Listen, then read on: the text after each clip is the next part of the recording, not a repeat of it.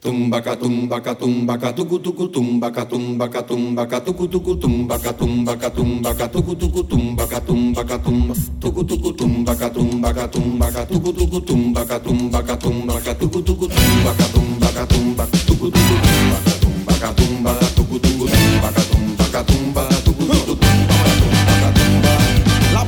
Esta semana era buen entender. Conversamos con Manolo de los Santos codirector de The People's Forum e investigador del Instituto Tricontinental. Dominicano de nacimiento y actualmente radicado en la ciudad de Nueva York, Manolo de los Santos ha vivido en varios países, entre ellos Puerto Rico y Cuba.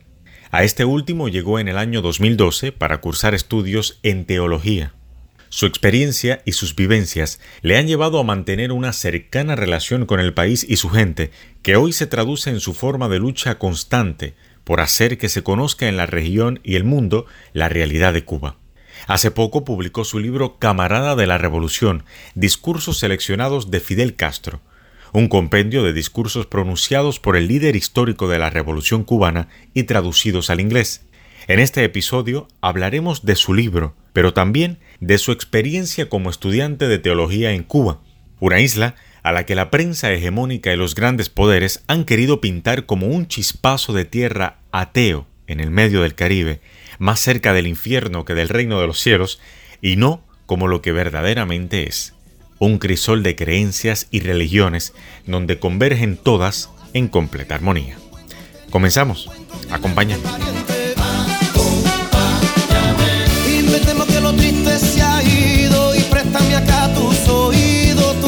Acompáñame. Bueno, nada, primero quería darte las gracias, Manolo, por, por haber aceptado esta invitación a conversar con nosotros en A Buen Entendedor. Así que muchas gracias por estar acá. No, gracias a ti.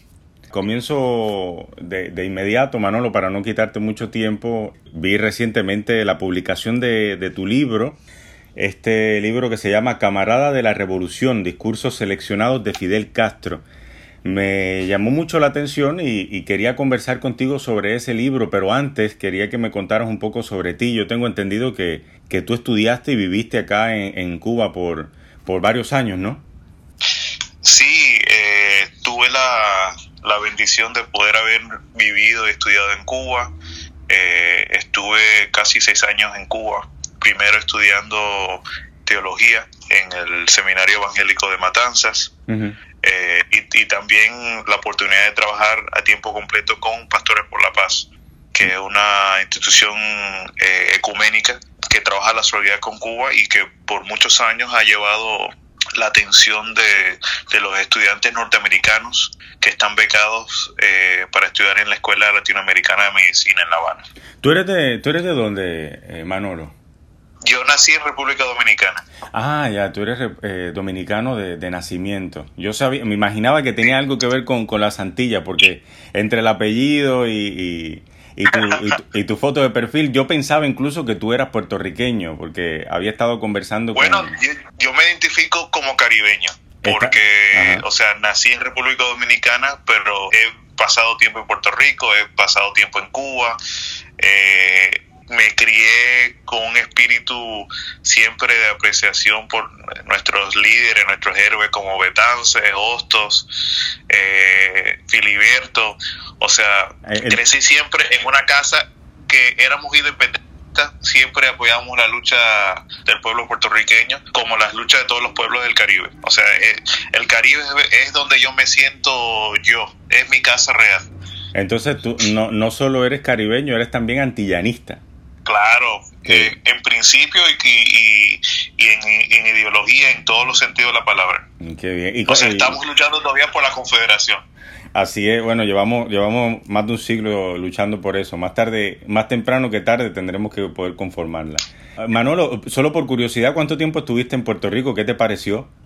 Bueno, estuve un periodo como de siete meses en Puerto Rico. Fue una experiencia para mí fuerte porque, o sea, vivir lo que es, o sea, ver de, primera mano lo que es el coloniaje, la miseria que provoca, eh, no solamente la miseria física o, material, pero también la, miseria mental e ideológica que provoca fue muy fuerte para mí.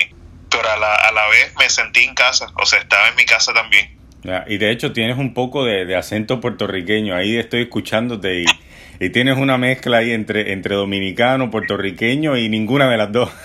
Bueno, ya yo no sé qué acento tengo, porque, o sea, he rodado por tantas partes y, y realmente, de nuevo, uno va asumiendo un poquito de lo que va aprendiendo en cada lugar, en cada rincón. Claro. Entonces, eh, Manolo, llegas a, a Cuba. Eh, ¿En qué año llegas a, Cuba a estudiar? Yo llegué a Cuba, si mal no me, si mal no recuerdo, eso fue para principios ya de 2012. Ok, eh, no, no es tan, o sea, es reciente, es reciente, pero no tanto, ¿no?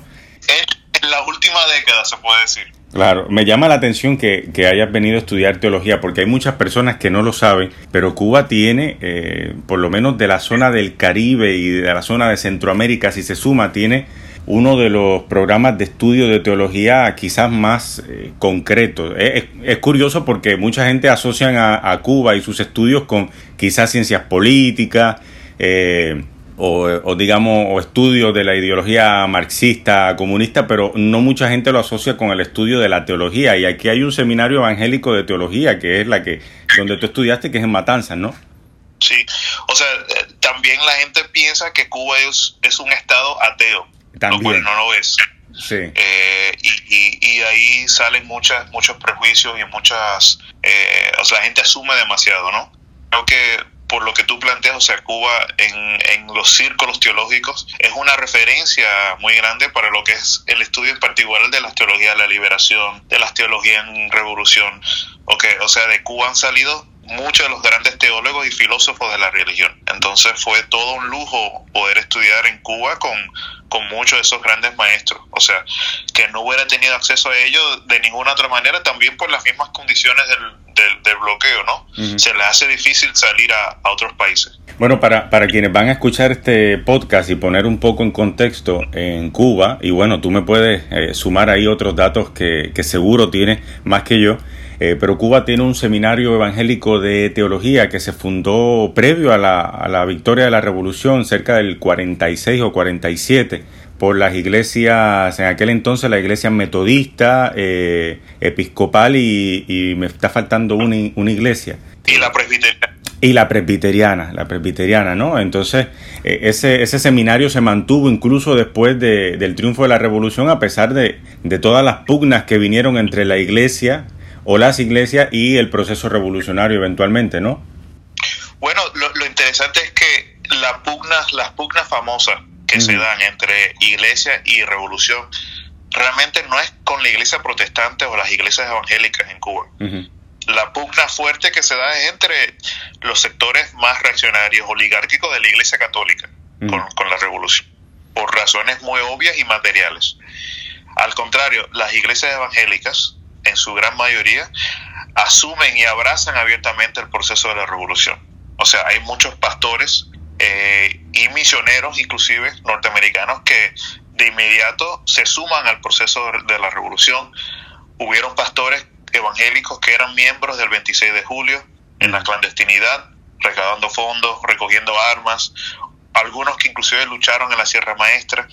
Entonces hay una, hay una historia un poco diferente en, la tradición evangélica en Cuba. Y desde la tradición evangélica, desde el mismo seminario, hay un gran teólogo que, surge, Sergio Arce, que falleció hace unos años, que por cierto, su historia es muy ligado, porque estudió en Cuba, estudió en Puerto Rico, muy ligado a la historia de Puerto Rico, eh, asume una teología abiertamente marxista-leninista en apoyo a la revolución. Y comienza a hablar de que en Cuba se estaba construyendo ya el reino de los cielos, lo cual causó mucha polémica en, el resto del mundo teológico, pero fue, yo diría, la, respuesta concreta al momento en que se estaba viviendo. No, además era una apuesta o, o una posición, quién sabe si eh, eh, bastante lanzada, ¿no? Porque para quienes asocian, eh, en medio de esta campaña y de esta matriz de opinión que asocian al comunismo con, los infiernos, pues decir que en Cuba se estaba eh, gestando el reino de los cielos era, era un poco atrevido, ¿no? No, muy atrevido y, y, y a la vez fue parte de un proceso también de ir construyendo una unidad orgánica, no forzada, y que tardó muchos años, tardó décadas en, afianzar, pero de esa unión entre creyentes y comunistas, que a veces son la misma cosa. Eh, ese proceso de, de, inclusive Sergio planteado de que no había, no había una divergencia entre los que querían, tenían su fe cristiana y los que querían construir el y el Seminario Evangélico de Teología sigue siendo ejemplo de ese proceso de, crear y, afianzar esa unión. Me llama, me llama la atención lo que, lo que me comentas de las iglesias protestantes, porque como tú dices, en los medios, en los grandes medios, en las grandes eh, matrices de opinión creadas desde una mirada muy occidental de lo que pasó en Cuba luego de la revolución, eh, se tiende a, a solamente a englobar la pugna revolucionaria y la pugna de la iglesia como si hubiese sido un todo, ¿no? Como si todas las iglesias hubiese estado eh, hubiesen estado en contra de la revolución y como si la revolución se hubiese lanzado directamente en contra de, todas las iglesias. Pero lo que tú me planteas de que las iglesias protestantes en su mayoría abrazaron el proceso revolucionario, a pesar de que hay que decirlo, las iglesias protestantes eh, tenían una gran influencia de los Estados Unidos. Los misioneros que habían aquí tenían una, una gran influencia de una teología conservadora. No, claro, y, y, es precisamente, o sea, la revolución es la que ayuda en gran parte a romper la mentalidad colonial que habían puesto, que habían impuesto los misioneros norteamericanos en Cuba. O sea, es a partir de la revolución que, por ejemplo, la iglesia presbiteriana en Cuba asume su independencia no solamente material y física, sino también su independencia política, su independencia teológica, de asumirse como iglesia propia. Lo mismo pasa con las demás iglesias. Hay un resurgir en ese momento con la revolución de música litúrgica cubana, con ritmo cubano. Hay un resurgir del pensamiento teológico cubano. O sea, la iglesia piensa, comienza a pensarse como cubana y no como iglesia extensión de la iglesia norteamericana. Eh, y eso es gracias a la revolución. O sea, lo que se ve de la iglesia hoy en día, gran parte se debe a lo que, a lo que fue el triunfo de la revolución. Qué, interesante esta parte de la historia que, me plantea. Y bueno, hablando del tema de la Iglesia Católica, que fue la que quizás más abiertamente y más de frente, de manera más frontal, fue contra la, revolución, hay que decir, como tú, eh, como tú mencionabas, hay ciertas figuras que se desligaron de esa postura y ahí estaba por supuesto el, el comandante Padre Sardiña que incluso formó parte de las filas del ejército rebelde. Claro, y, como Sardiña, como el Padre Sardiña hay muchos, o sea, hay muchos jóvenes de la época cristianos, católicos, creyentes, inclusive de otras religiones y otras denominaciones, de otras fe, que se identificaron plenamente con la revolución y no, no vieron esa contradicción. Algunos pasaron por procesos, o sea, de introspección muy fuerte, inclusive no, no se entendieron con la revolución en todos los momentos, pero todos llegaron a la misma conclusión, de que sus, sus sueños, sus ideales, alineados con su fe, apuntaban siempre a la construcción de una sociedad socialista en Cuba. Y, creo que eso fue lo que a final de cuentas eh, ayudó a que, o sea, te, hablo de miles, para no decir más, pero miles de jóvenes de fe que se unieron al proceso. Manolo, y entonces vienes a estudiar, ¿cómo, ¿cómo llegas a estudiar al seminario de teología? ¿Qué te llamó la atención? Este, supongo que estarás ligado a alguna iglesia en particular en Estados Unidos y entonces por ello te interesas en venir a estudiar. ¿Cómo fue ese proceso? Bueno, mi historia es un poco atípica eh, en el sentido de que yo no vine directamente por una denominación o una iglesia en particular.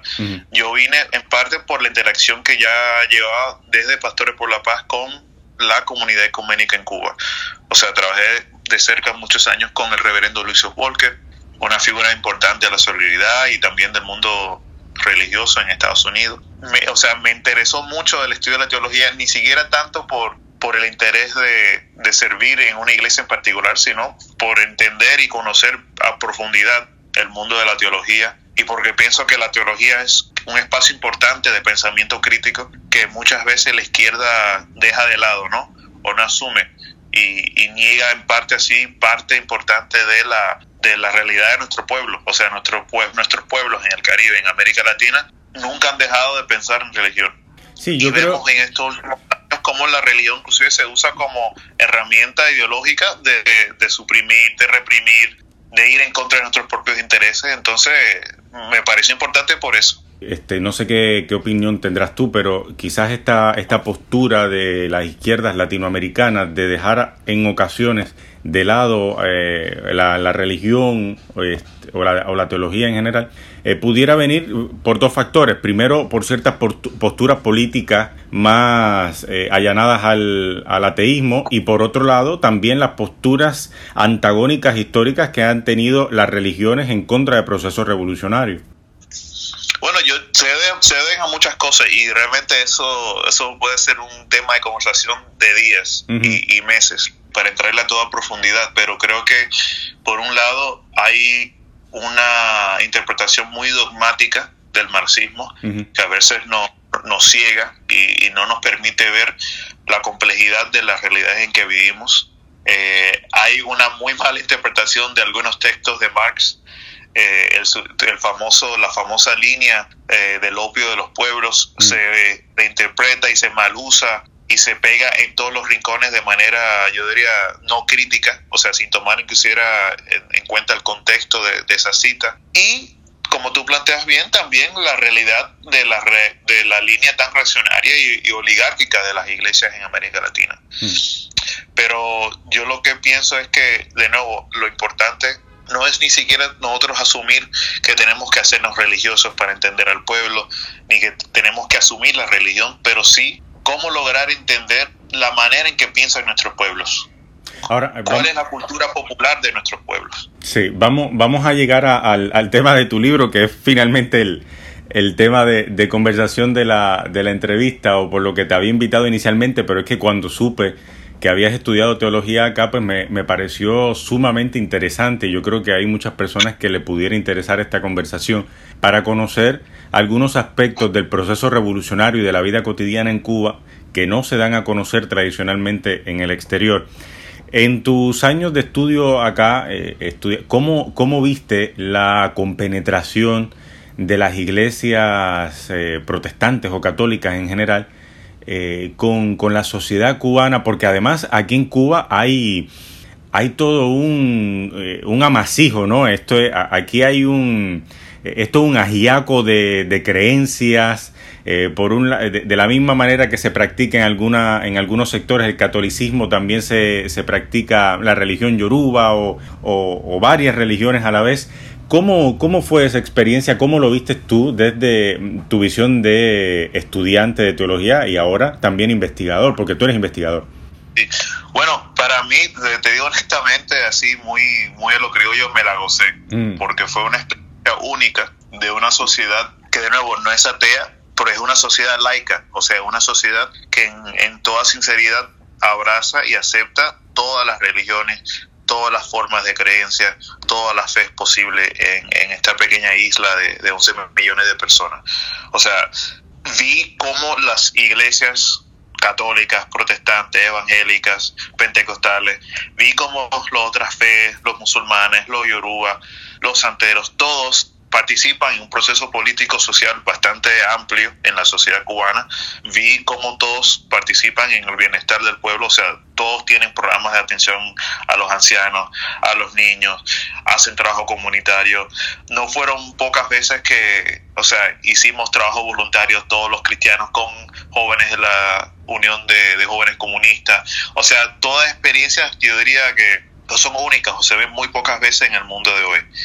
Y para mí lo más importante es una sociedad donde ninguna religión en particular, ninguna fe, ninguna iglesia tiene poder por encima de la sociedad.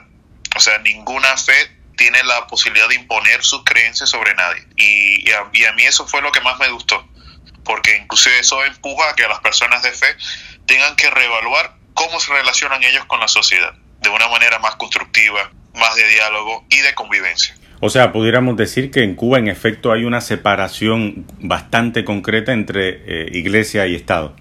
La hay por completo y, y, se expresa todos los días, yo diría, en maneras muy positivas.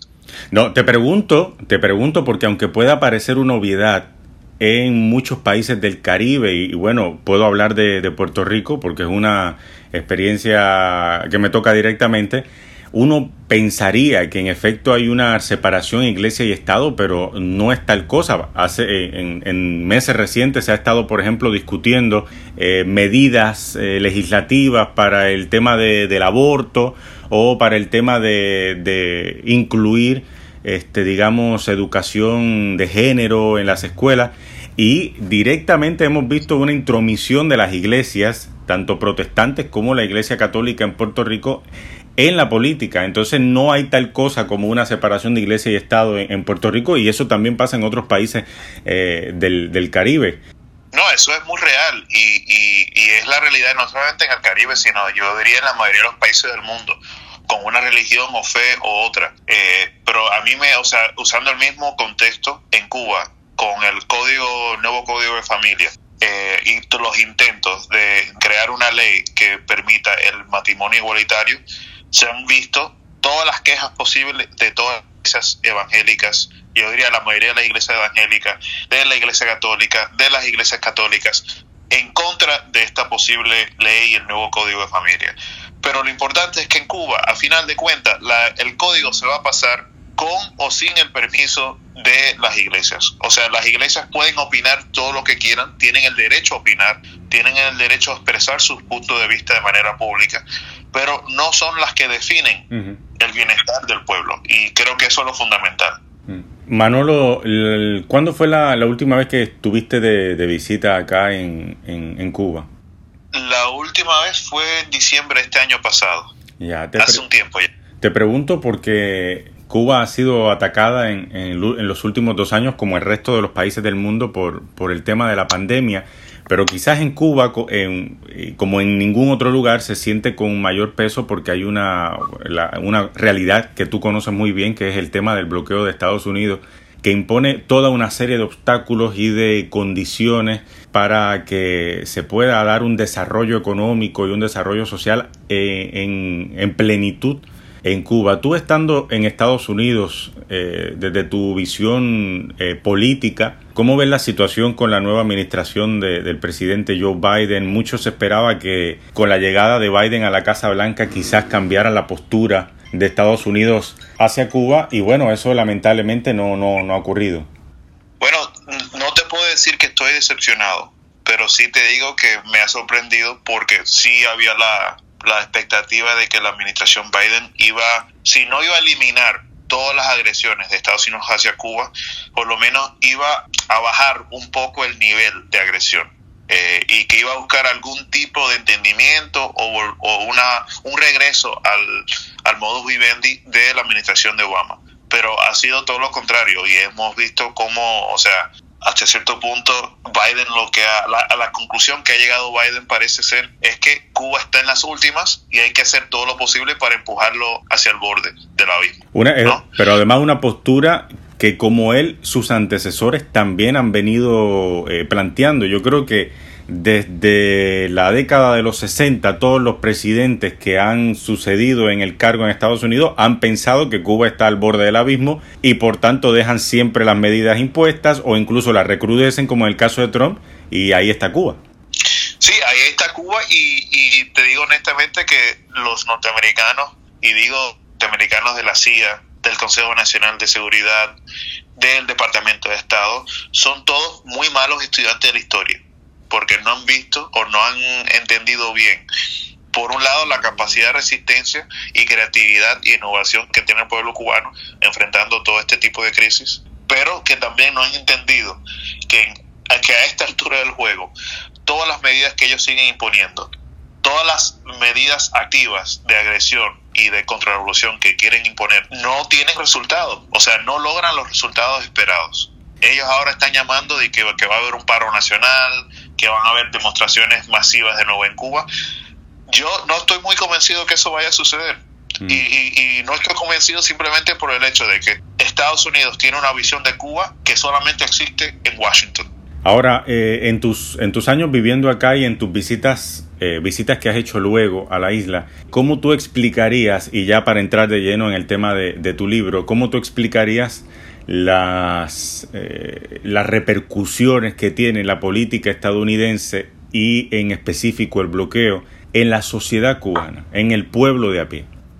Bueno, o sea, te comento lo que yo he escuchado y lo que he sentido a partir de las relaciones que mantengo en Cuba, o sea, de amigos, gente muy querida, gente que considero mi familia, personas que, que durante mi tiempo en Cuba me dieron todo lo que pudieron darme, no solamente en lo material, sino también en lo emotivo, y que al escucharlos cotidianamente ahora me hablan de la zozobra, o sea, del, del desgaste, de sentirse cada vez más eh, ante una situación que no siempre saben cómo resolver el día a día, ¿no? Y eso duele mucho. O sea, porque uno sabe, por un lado, la infinita capacidad de solidaridad que tiene el pueblo de Cuba, que tienen la gente de a pie, y no digo solidaridad solamente hacia afuera de Cuba, estoy hablando del, del espíritu solidario de los cubanos en las relaciones entre ellos, ¿no?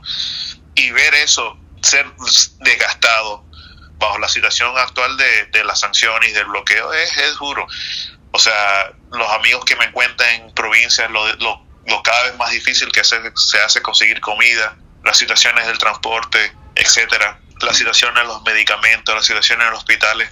O sea, da tristeza, tristeza y también da mucha rabia, porque uno que ha vivido en Cuba, uno que conoce a los cubanos, sabe el gran potencial humano que tiene Cuba. Y, y da rabia que cada vez más se le hace más difícil poderlos ver desarrollar a, a, a, de manera completa este, ese potencial humano.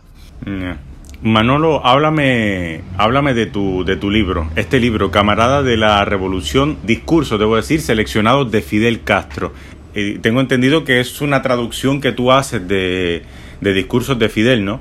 Porque está publicado sí, inicialmente en inglés. Es, sí, es un libro, o sea, tiene, tiene una larga historia, porque uh -huh. durante años personalmente he estudiado mucho los discursos de Fidel, o sea, para mí siempre han sido como una fuente de gran inspiración, inclusive para, para ser estudiantes de la política, de los que queremos de revolución, estudiar los, los discursos de Fidel es algo esencial, ¿no? Pero últimamente he estado regresando mucho a los discursos de Fidel para entender qué hacemos en los momentos de crisis cómo responden los revolucionarios, las revolucionarias en los momentos de crisis. Momento en que pensamos que la situación no tiene alternativa, donde no hay salida, donde no es posible triunfar ni darle vuelta a la situación. Y en eso es que vuelvo a ver los discursos de Fidel y, y, y, y hago una selección particular tomando estos, estos temas en particular. Los momentos en que Fidel tuvo que aceptar ciertas derrotas, uh -huh. como fue en el momento de la, de la zafra de los 10 millones, cuando Fidel tiene que hablarle cara a cara al pueblo y, admitir, bueno, nosotros los cuatro de la revolución fallamos, no hicimos todo lo que tenemos que hacer. Y no solamente que reconoce ese fallo, sino que, bueno, plantea una salida, plantea cómo vamos a seguir adelante. Y así en otros momentos, también los discursos del periodo especial, cuando de nuevo todo el mundo, y, y, y digo todo el mundo diciendo en serio que inclusive grandes sectores de la izquierda internacional, todos esperaban que Cuba iba a caer la próxima semana y Fidel es quien bravamente se para ante su pueblo y dice, no, ahora es que, ahora es verdad que tenemos que resistir, ¿no? Y, y todo esto es lo que inspira esta selección de discursos, porque ahora no estamos hablando solamente de la crisis que afecta a Cuba, sino estamos hablando también de una crisis profunda, sistémica del capitalismo en el mundo donde los jóvenes cada vez más nos vemos ante, ante binarios o supuestas soluciones que no nos incluyen, que no mejoran la calidad de vida de la mayoría del, del planeta. Entonces, Fidel como que me inspira y nos inspira a todos como para decir, bueno, hay que seguir luchando, hay que seguir resistiendo y que crear también es parte de resistir. Hablando precisamente de ese hilo que acabas de plantear, eh, hace unas semanas conversaba con la doctora Francisca López Siveira. Ella es una profesora de la Universidad de La Habana y es además eh, catedrática encargada del curso de, de Fidel Castro en, la Universidad de La Habana. Y le preguntaba yo por la vigencia del discurso y del pensamiento de Fidel en la Cuba de hoy, pero a ti quisiera remitirte la misma pregunta, pero la vigencia del pensamiento y de los discursos de Fidel no solamente en Cuba, sino en el resto de la región, en América Latina. ¿Cómo tú lo ves? Bueno, yo creo que la, la vigencia de los discursos, la, la vigencia del pensamiento de Fidel está en que Fidel no habla por hablar. Fidel no discutía por discutir. Fidel plantea su visión desde una, desde una metodología del marxismo real, del marxismo concreto y material, desde una ciencia, para decirlo así. Por lo tanto, es una ciencia que rebrota y, y se sigue generando ante los tiempos que vivimos. Mm. O sea, Fidel no, no, no plantea una forma fidelista de ver la crisis, sino Fidel lo que plantea es elementos básicos de cómo entender la crisis del capitalismo en todos los tiempos, a partir de lo que él mismo estudió. Y creo que eh, eso es el, parte del legado de Fidel. No repetirlo, no creer que lo que Fidel discute o habla es un dogma, sino que lo que Fidel nos enseña es una forma de ver y entender el mundo. Y eso es lo que sigue siendo vigente y presente en nuestras luchas hoy. ¿Qué discursos hay en este libro? ¿Cómo selecciona, cómo fue ese proceso de selección de los discursos que conforman este, este compendio tuyo? Bueno, fue una selección muy difícil, porque cómo, o sea, de, todos los discursos de Fidel, ¿cómo solamente seleccionar siete? Solo siete discursos. ¿El número tiene, tiene algún significado o, No, no tiene ningún significado particular, pero era, o sea, tuve que ponerme la meta. O pongo siete o pongo cincuenta. Eh, porque era muy difícil. Pero pensé en momentos que, que, fueron claves para la historia de Cuba y claves para la relación de Cuba con el mundo, ¿no? Eh, entre ellos, el primer discurso es el, el discurso que da Fidel justo dos semanas después de la muerte del asesinato del Che Guevara en Bolivia. Eh, él plantea claramente, se pueden matar a las ideas mm. y hace un rescate de lo que fue la figura del Che y plantea que sí, bueno, hemos sufrido una gran derrota en los procesos de la lucha armada en América Latina, pero por eso no significa que todo está perdido ni que vamos a dejar de luchar. Inclusive ya comienza a abrir la posibilidad de que hay que luchar en todos los frentes posibles eh, en el continente. Precisamente porque me llama mucho la atención que tiene que haber sido un proceso sumamente arduo, porque a lo largo de toda su vida y de toda su carrera política al frente de la revolución, Fidel eh, dio mm, cientos de discursos, diría yo, y, y muchos de ellos extensísimos, algunos de hasta siete horas. Me imagino que eh, no fue fácil sentarse, sincerarse y decir, bueno, este sí, este no, este sí, este no. Bueno, en ese proceso duré, te digo honestamente, meses. Eh, y meses no solamente escogiendo los discursos, pero ya cuando los escogía, releyéndolos, editándolos un poco, eh, haciéndole la traducción revisando con los originales en español, eh, comparando con otras traducciones que se han hecho previamente, comparando con otras ediciones de discurso de Fidel. Y, y, lo más importante, pensando constantemente en quiénes lo van a leer ahora, o sea, cómo lo van a recibir los jóvenes de hoy en día. Eh, creo que eso fue parte del prisma a través del cual trabajé la edición y la selección de, de, estos, de estos discursos. Pero yo diría que fundamentalmente lo que yo quise también es que se escuchara, que, se, que estuviera muy claro que el que está hablando no era simplemente el presidente de un país o el primer ministro, era un revolucionario en sí, era, era un, una persona que confiaba plenamente en las luchas de los pueblos y de la clase trabajadora en el mundo. Te voy a hacer una pregunta que yo creo que es quizás la pregunta más difícil de toda, de toda esta conversación. Te lo pregunto porque has, has leído muchísimos discursos para este libro eh, y también a lo largo de tu carrera como investigador, pero ¿cuál sería tu discurso eh, favorito, si se puede, de Fidel Castro? Son muchos eh, mis favoritos, pero diría que, que mi favorito fue el, último discurso que seleccioné para este libro, mm. que es el curso que da Fidel en el aula magna de la Universidad de La Habana en el año 2005 eh, en un momento, yo diría, bastante crítico de la revolución cubana, donde Fidel creo que por primera vez habla plenamente y directamente a los jóvenes en Cuba sobre cuál es el futuro de la revolución.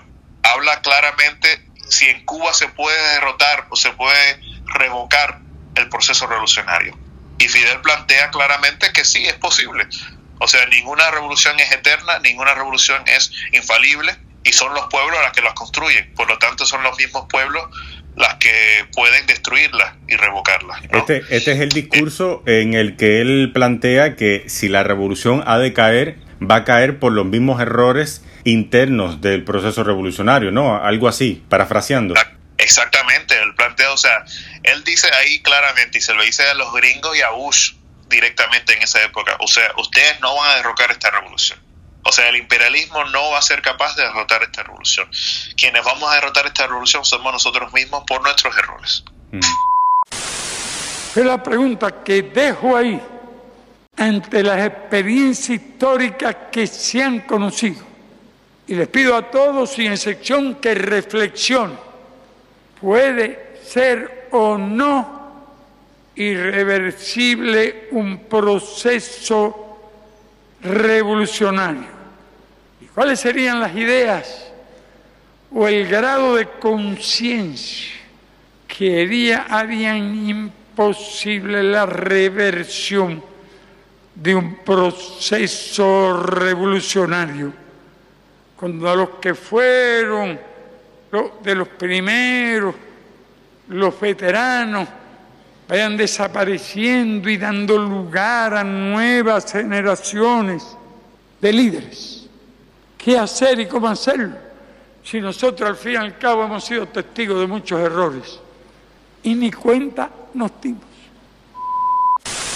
un... fuerte. No, cuando tú lo piensas, todavía hoy resulta fuerte, pero en 2005 resultaba aún más fuerte porque eh, el proceso de concienciación que ha sufrido eh, las nuevas generaciones cubanas en las últimas décadas, los últimos 15 a 20 años, ha sido un proceso bastante acelerado y que Fidel en 2005 planteara aquello, eh, me imagino que resultaba incluso más chocante. Todavía hay personas que ese discurso eh, aquí les resulta un tanto fuerte, ¿no? Contundente, pero es la verdad.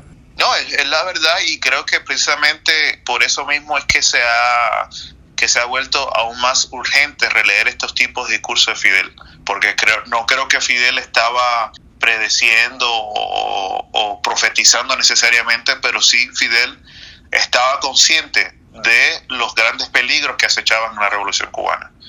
Él estaba consciente de los estragos de la cultura y de, la ideología capitalista dentro de la juventud cubana, estaba consciente de las mismas, o sea, los mismos errores políticos que se cometen dentro de la dirección de la revolución cubana y estaba alertando, o sea, estaba dando, era como el canario en la mina que dice, cuidado, o sea, estamos ante un derrumbe, un posible derrumbe, tenemos que hacer algo. Y Fidel lo hace de una manera que no es pesimista ni es cínica, sino que llama a la responsabilidad de toda la sociedad por corregir lo necesario. Hmm. Ahora, tú hablabas ahorita de, del de las protestas que hubo el 11 de julio aquí, eh, unas protestas que a mi modo de ver desde lo interno, desde acá, desde dentro de Cuba, han sido eh, muy magnificadas eh, en el exterior, ¿no? Pero quería preguntarte, teniendo en cuenta lo que me planteas de este discurso de Fidel, de, de la posibilidad de que la revolución caiga desde lo interno, ¿cómo tú ves que se está manejando la situación? ¿Cuál es tu opinión de lo que pasó el pasado 11 de julio? y de, las, eh, de los caminos o de las correcciones que se deben de hacer para que ese tipo de cosas no vuelvan a pasar, más allá de que claramente hay, una, hay pruebas de que la incitación y la provocación a esas protestas vino desde el exterior. No, o sea, yo en, en este sentido creo que tengo una, una visión muy particular mía y, no, o sea, no hablo a nombre de ninguna institución ni nada ahora. Eh, y, creo que tengo inclusive diferencias con amigos de, derecha y de izquierda en esto, porque creo que es posible que vuelvan a haber otras manifestaciones en Cuba parecidas al 11 de julio, pero no creo que eso sea lo que defina eh, el rumbo político de la isla. Creo que la realidad cubana es mucho más compleja mucho más, eh, o sea, una manifestación de 2.000, 3.000 personas no puede ser lo que defina el rumbo de la historia de cubana. Eh, creo que muchas de las personas que salieron a manifestarse ese día lo hicieron a partir de necesidades muy concretas y muy materiales que la revolución cubana no ha podido satisfacer, no solamente porque no quiere, sino por la realidad compleja también del bloqueo, ¿no? A partir de eso también te digo que creo que es un momento de introspección para la revolución cubana, de, de reevaluarse muchas cosas. Creo que la dirección política del país ha tenido que, que, que realizar que, bueno, no tenemos la hegemonía completa de, de, la sociedad cubana. O sea, las ideas revolucionarias no tienen hegemonía dentro de la sociedad cubana en este momento. Hay que luchar todavía por conquistar no solamente las mentes, pero también los corazones de los jóvenes cubanos. Hay mucho que por hacer todavía en el sentido de, de reconstruir un tejido social en Cuba que asuma el proyecto socialista. Hace, hay mucho por hacer y creo que la, la, dirección política del país lo ha reconocido. No sé qué tanto han podido ponerlo en práctica porque también la realidad del país sigue siendo compleja en cuanto a la economía, en cuanto a la misma situación de la pandemia del COVID, uh -huh. etcétera. Pero, pero creo que nosotros desde fuera tenemos que asumir que Cuba va a tener que enfrentarse con todo a esta realidad compleja y que aún si hay otras protestas, otras manifestaciones, tenemos que apoyar en Cuba el derecho de la revolución a defenderse a como dé lugar. Mm. Y hubo que creí, quienes creyeron que con métodos capitalistas iban a construir el socialismo. Es uno de los grandes errores históricos.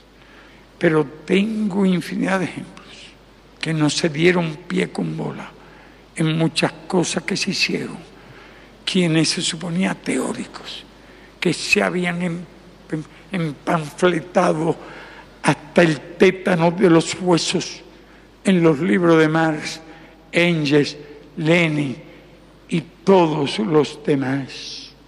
Fue por eso que dije aquella palabra de uno de nuestros mayores errores al principio y muchas veces a lo largo de la revolución creer que alguien sabía cómo se construía el socialismo.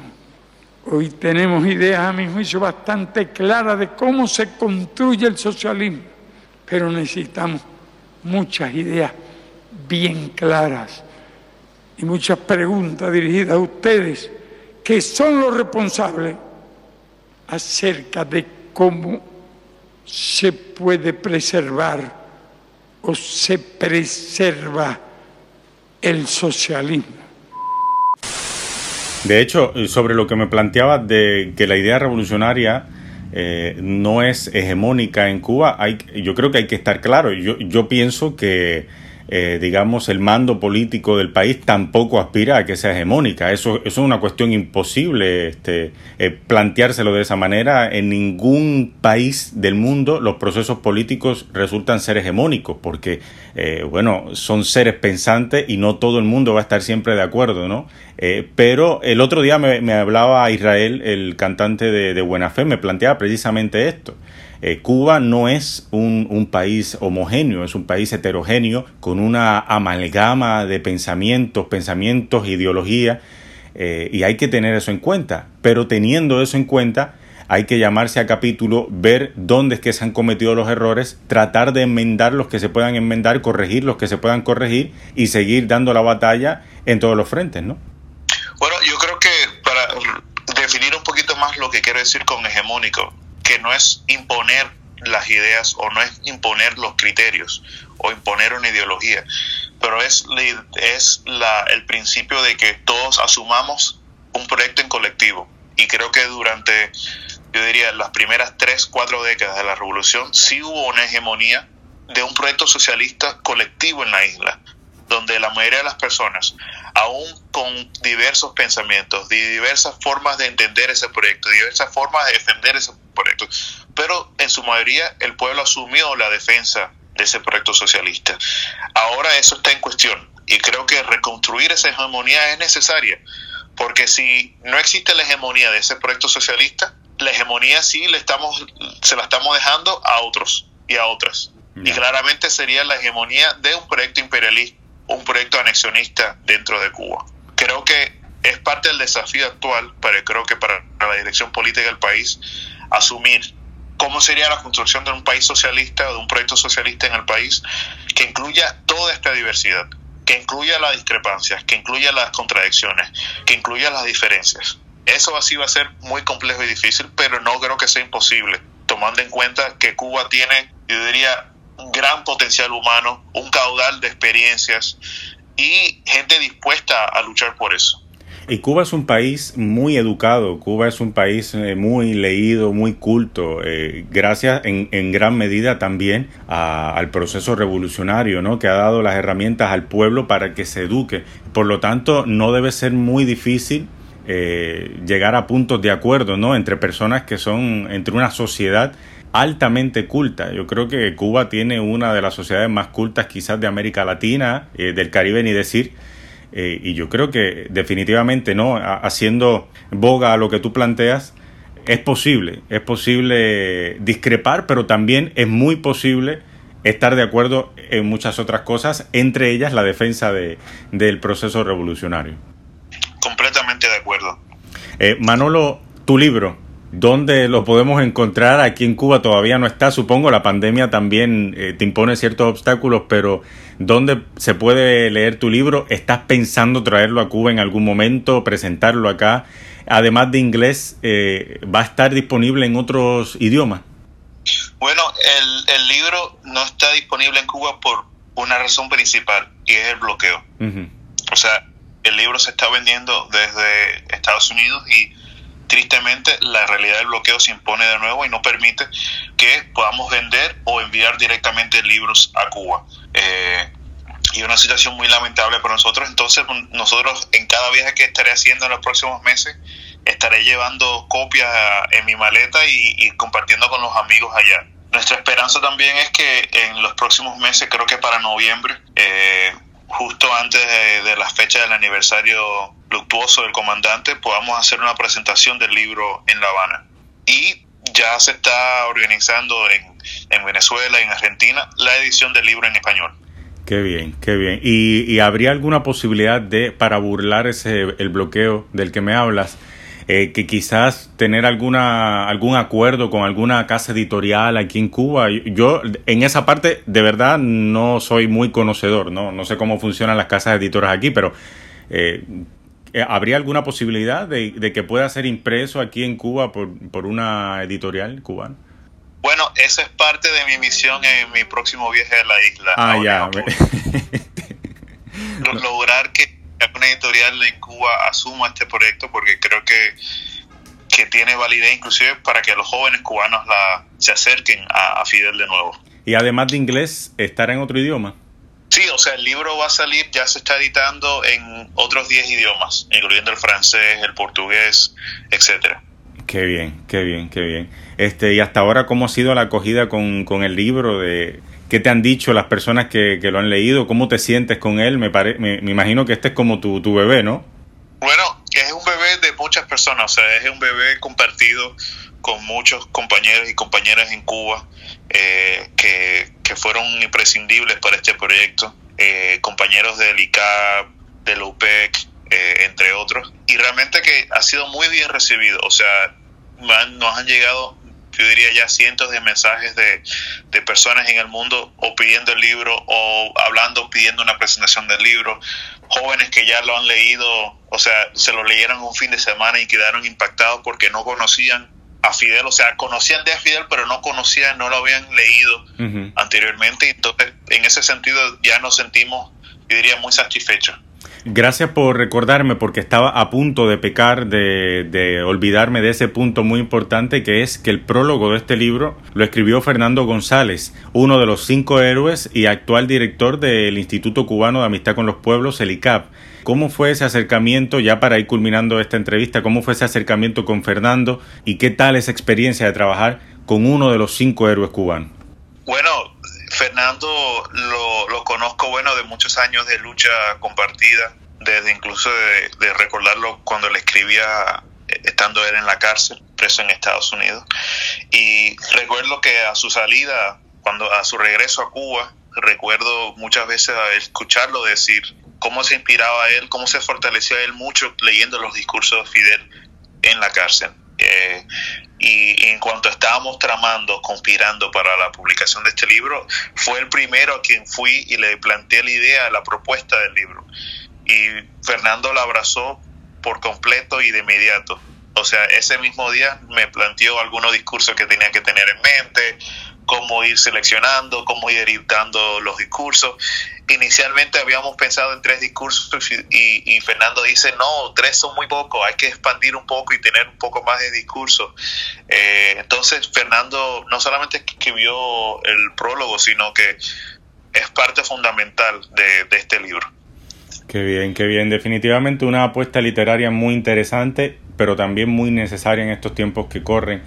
Eh, Manolo, yo quiero darte nuevamente las gracias por haber estado acá con nosotros en A Buen Entendedor. Creo que te quité mucho más tiempo del que inicialmente eh, habíamos acordado, pero es que la, conversación ha estado muy interesante y bueno, si seguimos creo que no, no paramos.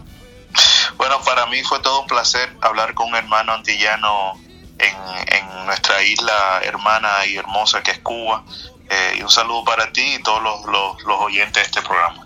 Muchas gracias Manolo, bueno y muchísimo éxito para ti, para tus compañeros y para este libro que esperamos tenerlo por acá pronto en, en Cuba. Lo tendrás pronto, un abrazo. Un abrazo. Que se ha ido y acá tus oídos, tu risa, y.